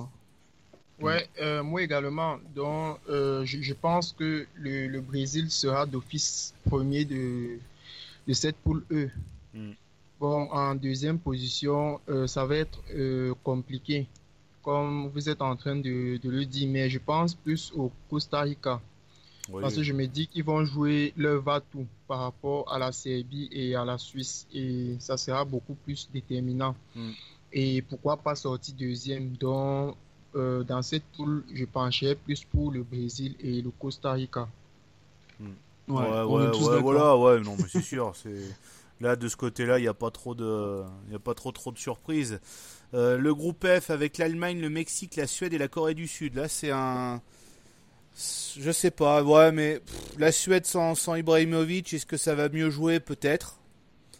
Euh, après le reste, Corée du Sud, Mexique, c'est, euh, pff, je sais pas, euh, Mexique, je sais pas ce qui, ce qui, euh, ce que ça vaut le Mexique. hein. Ça, ça fait longtemps que j'ai pas trop regardé. Il y a des très très bons joueurs au niveau du Mexique, mais euh, je pense que cette de- la deuxième place va jouer entre la Suède et le Mexique. Hein. Je vois pas trop la Corée du Sud fait- faire quelque chose. Ouais, bon, dans ce groupe, moi également, je, je pense que euh, la première place est pour l'Allemagne. qui Oui, est ouais. déjà mon favori. C'est pour ça que j'en ai pas parlé. J'en ai pas parlé. C'est pour ça. Ouais, ouais, donc va- mon favori déjà c'est l'Allemagne. Mm. Donc euh, le deuxième, euh, je, je pense plus à la Suède.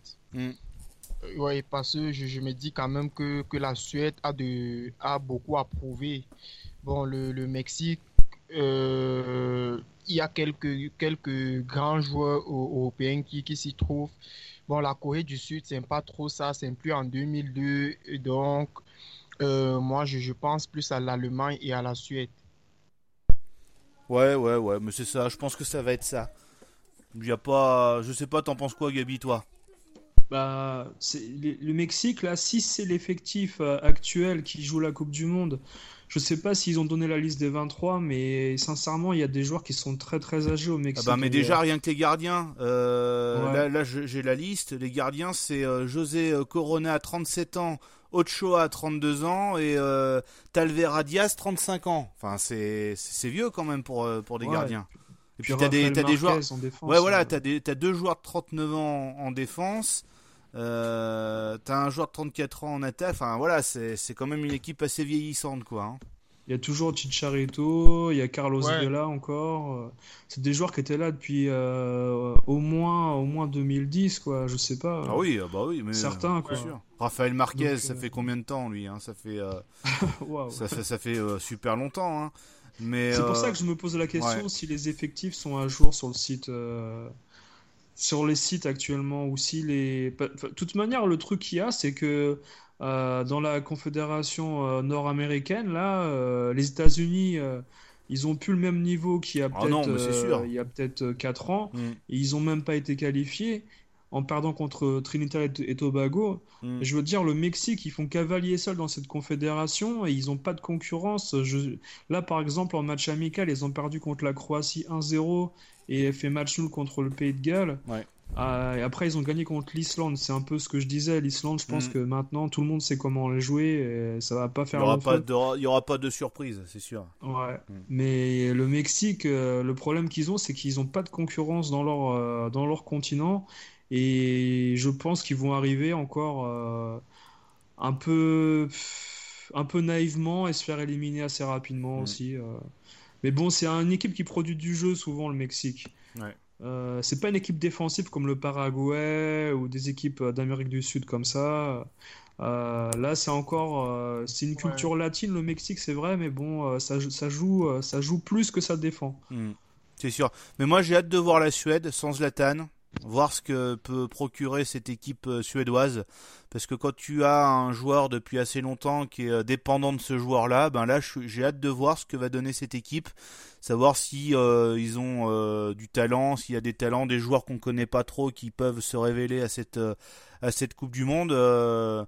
Moi, bon, je mets ma pièce pour une deuxième place pour pour cette Coupe du Monde dans le groupe F. Mais j'ai hâte de les voir contre l'Allemagne, savoir ce que cette équipe va pouvoir faire, quoi. Parce que sans Zlatan, je suis sûr qu'ils peuvent faire. euh, Je dis pas qu'ils peuvent aller loin, mais ils peuvent, euh, ils peuvent se montrer, quoi. Peut-être, Ouais. peut-être, peut-être. Là, c'est le même problème. Hein. C'est des joueurs, euh, il y a 30 ans de moyenne, hein, j'ai l'impression, en regardant les. Ah oui, oui, Par contre, c'est une 29, équipe 30 ans. assez vieillissante. Ouais. Là, le plus jeune, euh, il a 25 ans, il a 24 ans, c'est un défenseur.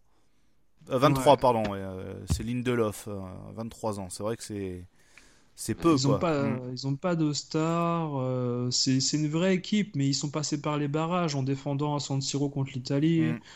Euh, une Italie vraiment assez faible. Oui, voilà, donc c'est pour ça. Euh, je sais pas ce qu'ils valent, hein, sincèrement. Il y a Forsberg, je vois ça. Il y a, il y a toujours Lustig en défense. T'as Jimmy Durmas de Toulouse. voilà. Enfin, t'as toujours un Larson aussi qui traîne dans les coins. Il y, a, il y a Guidetti qui était là, je crois, à l'Euro déjà. Ouais. Euh, en France. Euh, mais bon, c'est pas. Il y a Toivonen, bien sûr, mm. voilà, mais c'est pareil, c'est une équipe. S'il y a un blessé en attaque, il n'y a pas de banc de touche. c'est vrai que niveau attaque, ils ont ils sont pas trop servis par contre. Hein. Non. Hmm. Quand on sait que la Suède, il y a eu des super attaquants comme euh, Martin Dahlin, euh, Henrik Larsson, oh etc. Hmm. C'est incroyable qu'ils aient perdu leur culture euh, d'attaque comme ça. Hmm, c'est sûr. Bah ouais, mais ils ont eu une Zlatan indépendance et je pense que je pense que certains joueurs sont passés à côté, quoi. Ouais, c'est sûrement. Ouais. On passe au groupe G avec euh, bah, peut-être euh, voilà avec une la grosse surprise du Panama qui sera dans ce groupe G en compagnie de la Belgique, la Tunisie et l'Angleterre. Bon, le Panama, c'est, ça va être une découverte. Moi, je connais aucune, aucun joueur de cette équipe de, du Panama, euh, à part Deli Valdez, mais il doit plus jouer hein, depuis le temps.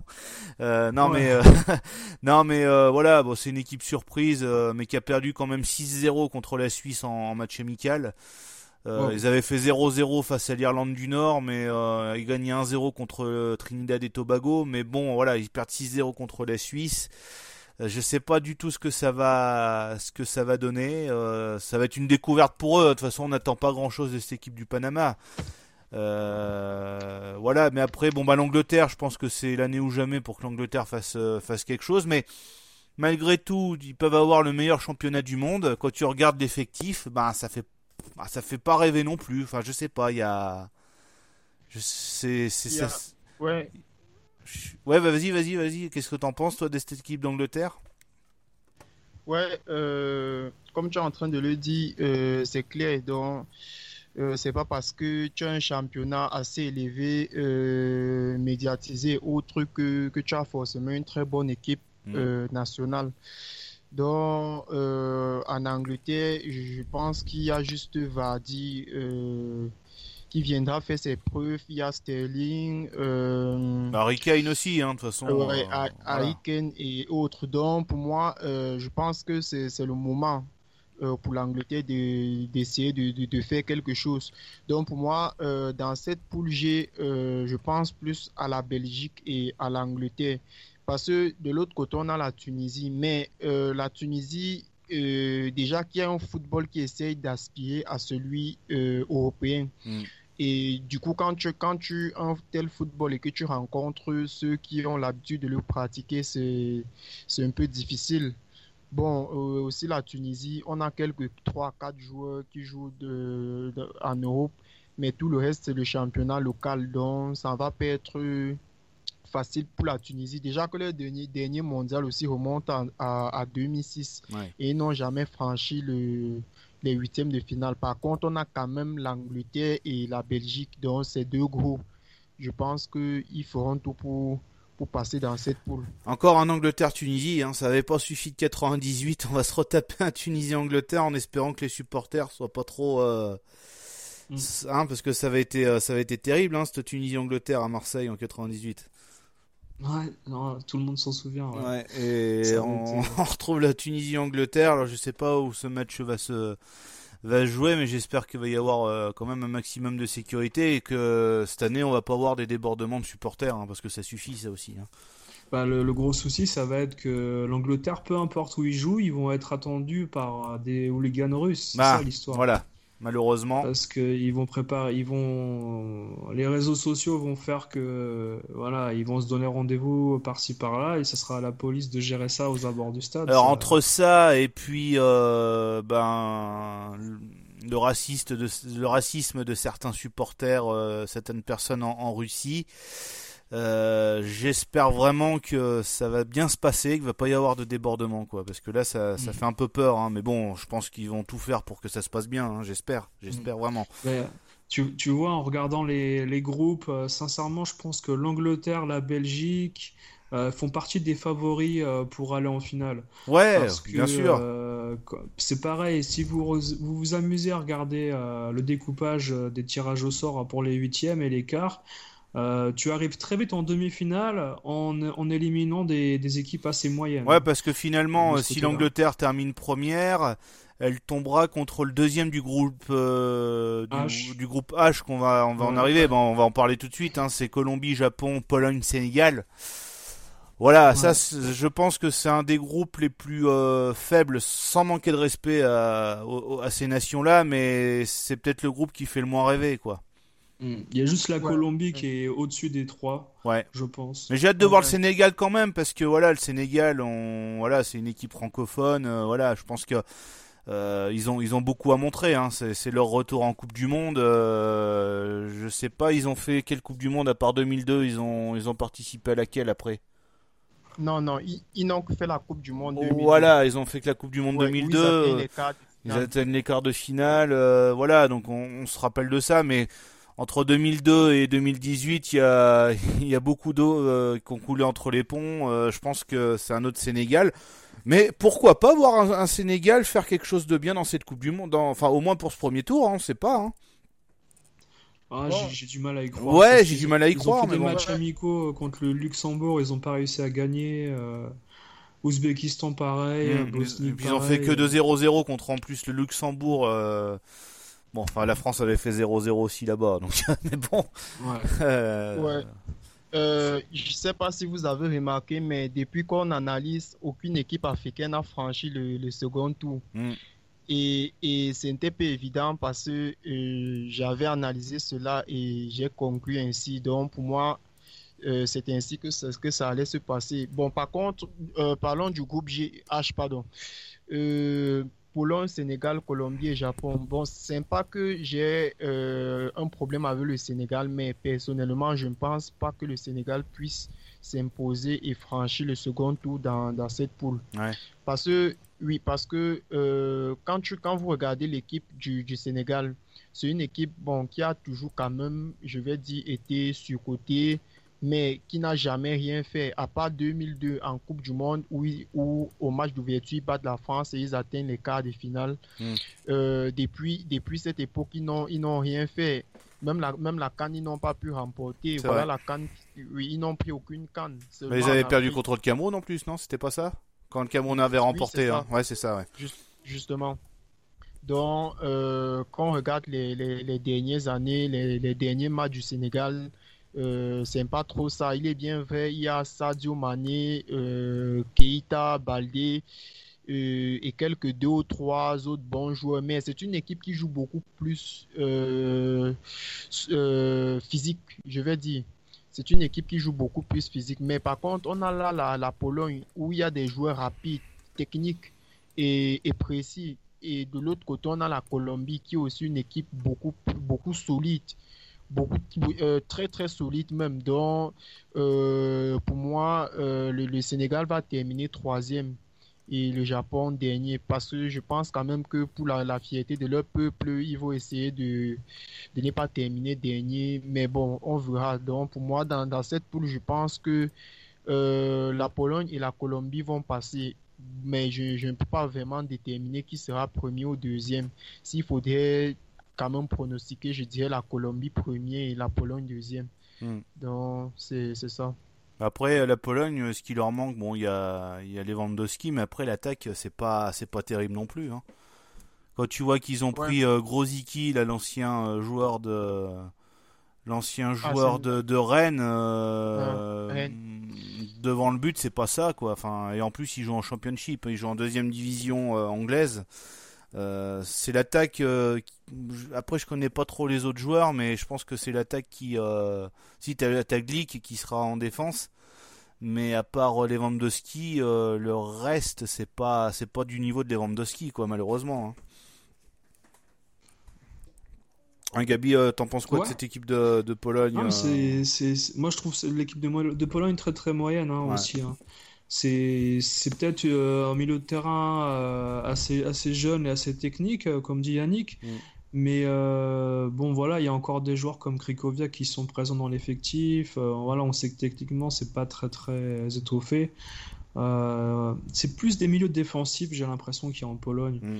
Et après, en attaque, tu as des joueurs intéressants comme Milik et Grozicki qui sont derrière Lewandowski. C'est intéressant de les voir jouer. Mais euh, après Milik, c'est 5 buts en 15 matchs de Serie A quoi. Il a pas il a pas énormément joué cette saison.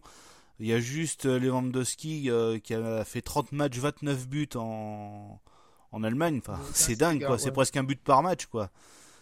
Et pourtant, il est pas, c'est pas qu'il est bien bien apprécié maintenant au Bayern, mais bon voilà, et c'est quand même un, sacré buteur. Après le reste, bah il joue dans des championnats euh, presque secondaires, à part euh, t'as euh, Kovnaki qui joue à la Samp, mais qui a fait que 22 matchs. C'est pas beaucoup en Serie A, 22 matchs, hein, c'est c'est même pas la moitié. Hein, mais, ouais, t'as puis un, un, autre joueur de, du Napoli aussi, Zielinski, qui mais bon, c'est une équipe qui pourrait être intéressante à regarder parce que je pense qu'il y a pas mal de joueurs qui ont des choses à prouver. Euh. disons que ça dépend de leur, euh, leur tactique. Si c'est euh, comme à l'Euro 2016 en 5-4-1, ça va être dégueulasse. Hein. 5-4-1 contre l'Allemagne qui avait fait un pauvre 0-0 que tu t'étais ennuyé devant. S'ils jouent avec cette tactique-là, ça va être encore des matchs ennuyeux. Mais bah, peut-être que contre le Sénégal et contre la, la Colombie, voir le Japon, ça peut passer. Mais euh, je pense que cette équipe euh, serait mieux avec une autre tactique qu'un 4-5-1, quoi. Un 5-4-1, pardon. Ah, peut-être qu'ils peuvent pas faire non plus autre chose. Hein, oui, voilà, c'est possible aussi, ouais, c'est sûr. Ils préfèrent essayer de gagner les matchs euh, avec l'usure et pas avec le jeu, donc. Mais bon, voilà, en tout cas, le Japon, par contre, je pense qu'ils ont aucune chance, moi, de, de, sortir du groupe. C'est une équipe vieillissante. C'est une équipe vieillissante aussi. Hein, euh. Puis en plus, a Kawashima qui a fait vraiment une saison euh, cauchemardesque avec euh, Metz. Voilà quoi. Ça Combien de buts il s'est pris il a fait, il a fait, ben, je sais pas, c'est pas marqué, hein, mais il a joué 29 matchs. il s'est pris un carton rouge. Après, je sais pas combien de buts il a encaissé, c'est pas marqué. Mais bon, voilà. pour vous, quel favori pour cette Coupe du Monde Bah tiens, Gabi, pour toi, quel favori? Bah moi par rapport euh, à ce que ce que j'ai ce que j'ai pu euh, simuler entre guillemets euh, en faisant les, les qualifiés à chaque tour, bah je pense que la Belgique sera pas loin de la finale. Ouais. Étonnamment. Et de l'autre côté, bah le Brésil. Hmm. Le, le Brésil ou l'Allemagne. Parce qu'il y aura un Brésil-Allemagne dès les huitièmes plus ou moins. ce sera pas, ce sera pas un match voulu exact, enfin, pour euh, essayer de refaire une, confrontation, euh, une revanche de 2014, ça se trouve. Ouais, quart ou huitième, euh, Brésil-Allemagne. Donc ils vont y passer. Hein. C'est comme la France qui va devoir de passer devant, je sais plus quel. Bah, L'Argentine, je crois normalement. Hein, voilà, l'Argentine et l'Angleterre, je crois, hein, quelque chose comme ça. Donc ça va être, ça va être très très compliqué. c'est peut-être pas l'Angleterre, non, c'est un autre pays. Mais euh, attends, c'est euh, peut-être l'Uruguay, France-Uruguay, je crois. Ouais, c'est pas l'Uruguay, c'est jamais facile. Ouais, ouais, Ou France-Espagne peut-être, ouais. Donc euh, voilà, ça va être ça va être intéressant. Ça va être intéressant en quart de finale les matchs de Coupe du Monde et mais bon euh, vraiment je trouve vraiment enfin c'est pas étonnant mais bon le, pays euh, hôte euh, qui est la Russie qui va qui va partir du côté gauche jusqu'à la finale bah ils auront ils auront des tirages plus faciles jusqu'à la finale. Mmh, c'est ça. C'est plus ou moins arrangé déjà le calendrier un peu comme ce que Platini avait révélé pour 98 mmh. avec le France Brésil programmé si tout le monde se qualifiait euh, pour la finale, bah là, euh, on, veut un Russie-Brésil, mais il faut pas rêver. Hein. Ah bah, la Russie, s'ils sont en finale, moi je me penche, je crois. j'espère que j'espère que ce sera pas vrai. Euh, je vois la France peut tomber contre le Nigeria ou la Croatie ou l'Argentine pour la huitième de finale. C'est contre le deuxième du groupe C en fait. Si la France termine première, bah, si la France elle termine deuxième, par contre, bah c'est euh, euh, C2, je crois. Non, oui, c'est C2. Bah, rencontrera le premier, euh, soit l'Argentine. Enfin voilà, ça va être un des trois. Parce que je pense mm. pas que l'Islande passe, donc ça va... allez, soit soyons fous, soit l'Argentine, soit la Croatie. Donc déjà, ça va être compliqué pour un huitième de finale, quoi. Ah ouais, super compliqué.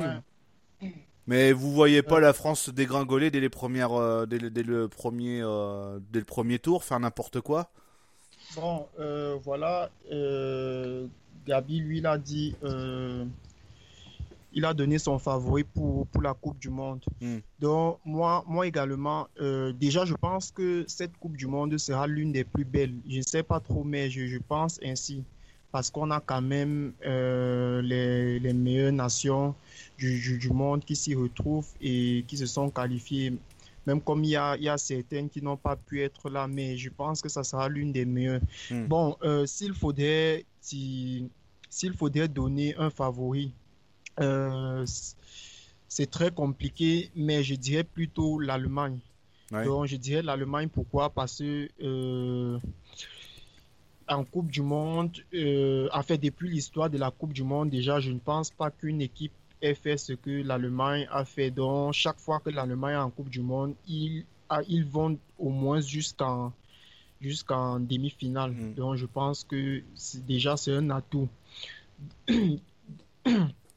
Et, et ils vont, ils vont également se, se baser de ça.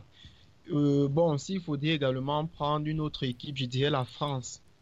Bon, la France, pourquoi? Euh, je pense que les, les gens ont beaucoup tendance à peut-être sous-estimer la France. Mais cette année, euh, je dirais ça ne sera pas pareil. Il est vrai, la France a l'une des équipes les plus jeunes de ce mondial, mais euh, ne nous trompons pas au- au- aussi, parce que la France déjà est dans une poule assez abordable pour elle. Oui. Ensuite, si elle sort première, elle tombe contre, euh, contre le deuxième de la poule D. Donc, euh, si l'Argentine déjà est première de sa poule, le- la France va tomber soit contre la Croatie ou le Nigeria si le pronostic Mm. se passe comme on l'a dit. Et vous voyez que la France est déjà en cas. Donc, pour moi, euh, c'est le moment ou jamais pour la France.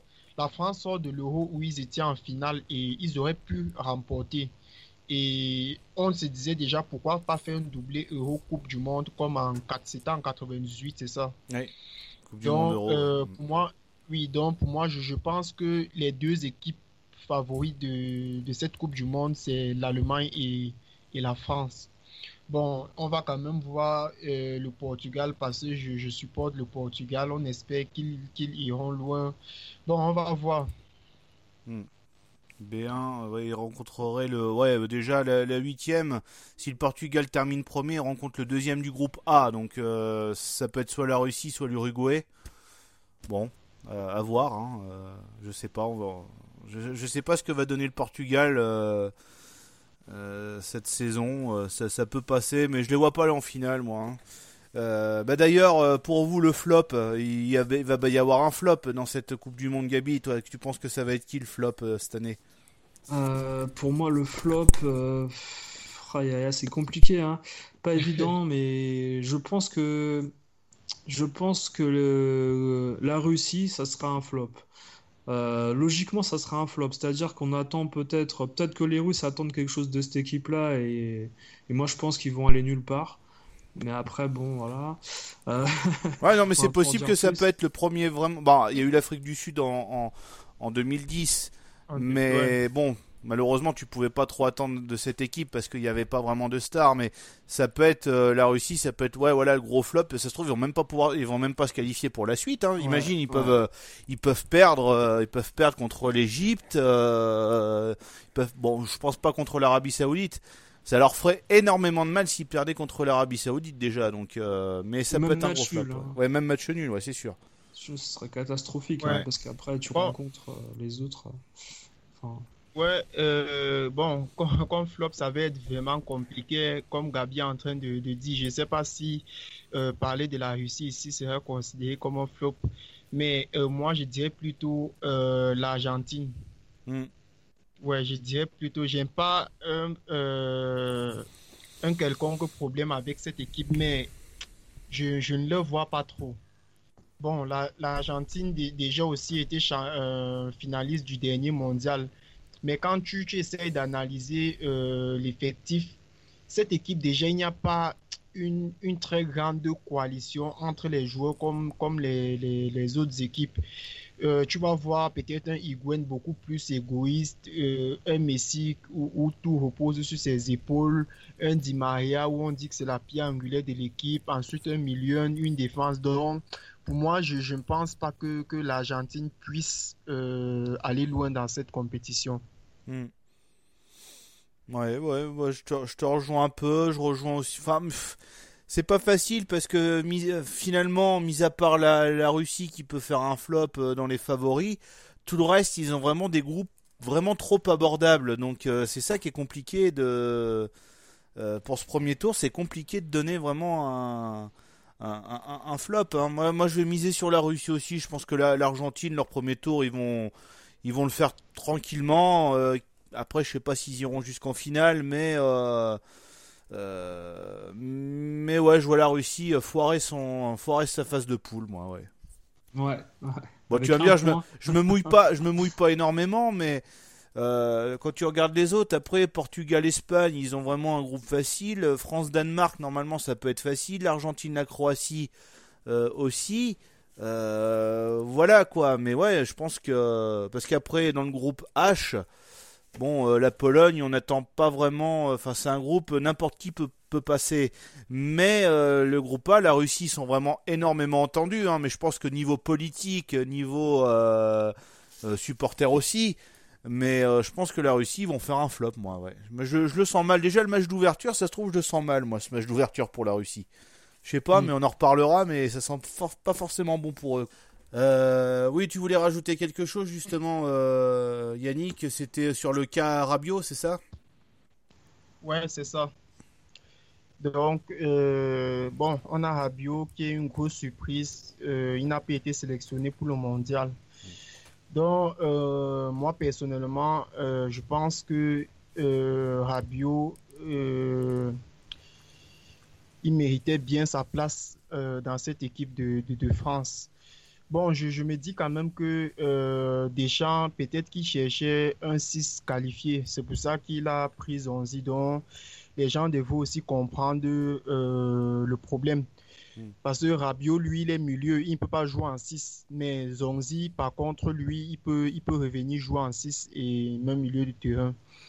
Bon, euh, je me dis aussi que c'est une grande récompense pour, Zonzi parce que euh, depuis que Zonzi au niveau professionnel à Séville, on lui a toujours reproché le, problème d'avoir choisi l'équipe de France et lui, il a toujours dit qu'il qui croit qu'un jour ou l'autre, il sera appelé en équipe de France. Mm. Donc voilà qu'il est appelé pour le mondial. Je me dis que c'est une très grande récompense pour lui parce qu'il a toujours cru il a toujours cru, on se moquait de lui, il, aurait dû choisir l'Afrique, il sera, il, aurait, RDC lui, hein, c'est ça?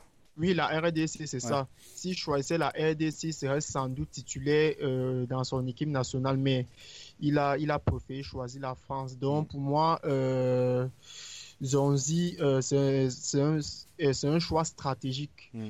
Donc, Deschamps, lui, il a pris Zonzi par, par stratégie. Euh, bon, Rabiot, euh, euh, je pense que déjà, il a une, il a une très grande confiance en lui. Mm. C'est ce qui a fait en sorte qu'il qu'il réponde de, de, cette manière à Deschamps, en disant qu'il ne veut pas de liste réserviste et, et qu'il qu'il aurait préféré être pris dans. pour moi, euh, je pense que bon, sa, sa réponse aussi a été un peu beaucoup plus euh, arrogante. Hmm. Parce qu'on a de l'autre côté Benzema qui, qui, qui, qui, n'a pas été appelé en, en, équipe de France depuis euh, un long moment, mais il ne se plaint pas, il ne fait pas de déclarations. Hmm. Mais tout d'un coup, Rabiot, et surtout que Rabiot, lui, il est encore, il est encore jeune. Bon, je ne sais pas trop ce que vous, vous autres vous en pensez. Bah, bah vas-y euh, Gabi, si, tu veux parler un peu de ce cas à Rabiot. Bah pour moi Rabiot, je pense que euh, il a fait, c'est vrai, il a fait une erreur de stratégie de, carrière mm. en refusant les, euh, la, sollicitation de, Deschamps pour l'équipe de France parce que euh, quand tu sais que tu es en équipe de France, euh, tu as d'autres clubs qui s'intéressent à toi tout de suite. Et là, là malheureusement, euh, s'il quitte le PSG, il, euh, il s'est planté une, une, grosse épine dans le pied. Et mm. à mon avis, il y a très peu de grands clubs qui vont s'intéresser à lui, rien que par rapport à son caractère. Ça. Et, et puis son ambition, parce que son ambition, si c'est d'être dans le confort, euh, dans, et de pas être dans la concurrence. Déjà qu'il a du mal à supporter la concurrence en, mm. avec, au PSG. Euh, on, on, voit mal un coach comme Mourinho prendre un joueur comme ça, par exemple, euh, pour le mettre dans un effectif en concurrence avec d'autres. Mm. On se dit que c'est un joueur qui va finir sur le banc de touche et puis parler dans la presse toute sa vie parce qu'il ne comprend pas, qu'il n'est pas titulaire et ceci et cela. Et, malheureusement, c'est des joueurs qui sont un peu trop gâtés, je trouve, euh, au, Paris Saint-Germain. C'est exactement la mentalité euh, qu'avait, euh, je sais plus qui là d'ailleurs, bah, bah, tous les Kurzawa, tous les.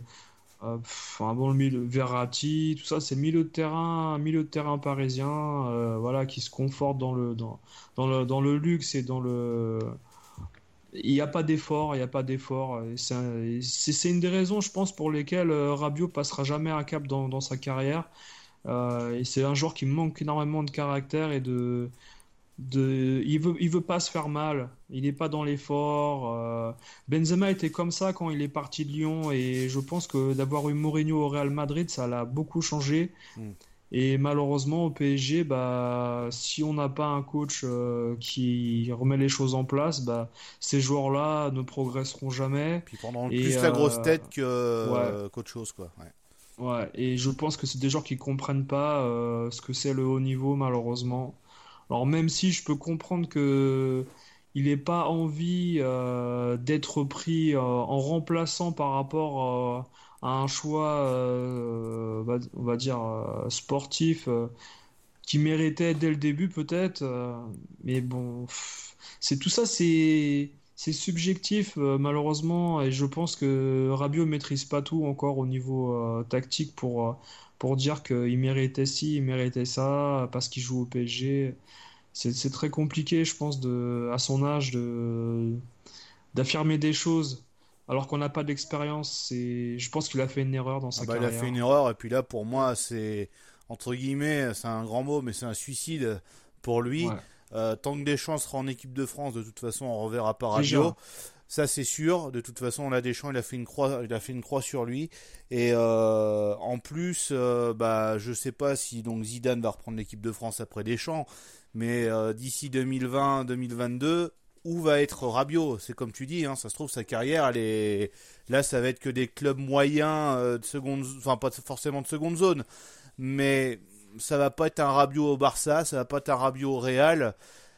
Tu dois normalement, euh, quand tu es en équipe de France, même que tu es réserviste, tu dois, tu dois montrer le bon exemple. Et ce qu'il a fait, je trouve par contre qu'il y a un petit acharnement médiatique dessus qui est pas forcément euh, euh, intéressant, mais euh, il aurait jamais dû faire ça. Et pour moi, je, te dis, c'est un, un, suicide, quoi. C'est tout. Euh, là, il a, il a sonné la fin en équipe de France.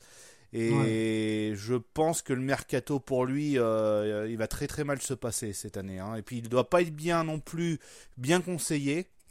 Ah, c'est sûr. je pense qu'il ne doit pas avoir les bonnes personnes avec lui. Je pense qu'il aurait eu un agent compétent comme à la rigueur, euh, je sais pas, il y en a un qui me vient tout de suite à la, à la tête, Christophe Hutto, euh, celui qui est agent de, de joueurs et trucs comme ça.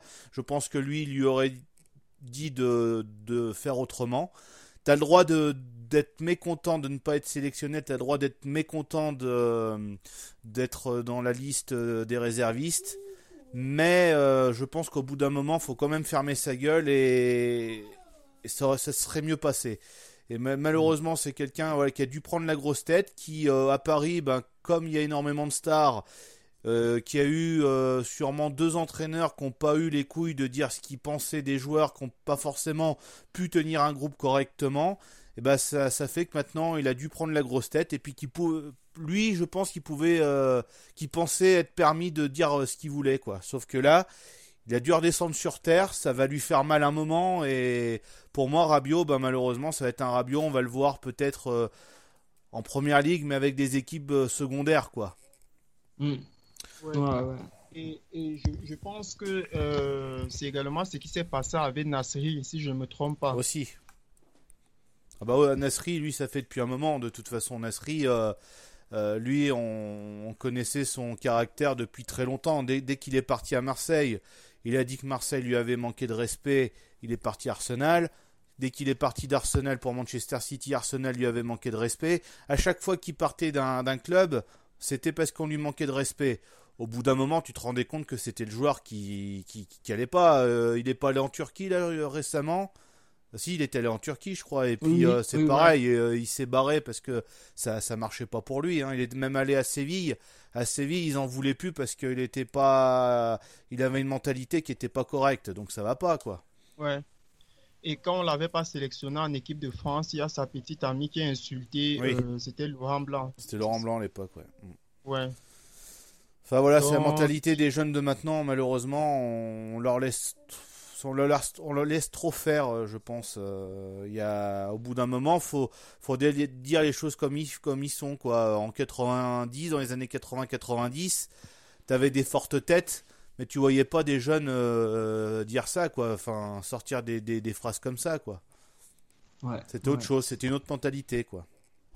Ah, c'était des joueurs expérimentés qui parlaient souvent, comme Cantona, Platini, etc. Mais les, petits jeunes qui arrivaient en équipe de France, comme les Daniel Bravo, ils disaient rien du tout. hein. Il n'y avait pas de. Bah, c'était euh, Pires qui avait été euh, qui avait été interrogé euh, il y a peu de temps sur Bein, qui disait quand je suis arrivé en équipe de France, Marcel Desailly, j'osais même pas l'approcher, il était tellement impressionnant que que pour moi il m'impressionnait. Maintenant, je crois que même que tu un taulier en équipe de France, le jeune qui arrive, il en a rien à foutre, il va lui taper la bise ou il va lui taper dans les mains comme si c'était son pote depuis longtemps quoi. Tu vois, il y a, y plus respect envers les, les anciens joueurs quoi. Mm, mm. Ouais, c'est évident. ouais. Bah, on va s'arrêter ici. Bah, les gars, merci beaucoup d'avoir euh, participé à ce, podca- à ce podcast. On, bah, on se retrouve maintenant pour euh, vraiment pour le vif du sujet. On se retrouve euh, pour la Coupe du Monde. Alors, on vous préviendra euh, par sur Facebook comment on, on procédera. On n'a pas encore bien réfléchi, mais on vous promettra d'être euh, présent assez souvent. On fera des podcasts assez souvent. Et on essaiera de vous faire vivre au mieux cette, euh, cette Coupe du Monde 2018. Bon, bah, les gars, merci beaucoup. Merci à toi. Et Bonne soirée. voilà, et puis bonne soirée à tous et merci encore de nous écouter. hein. Vous êtes de plus en plus nombreux. On vous remercie et bonne soirée à tous. Salut Salut. Salut.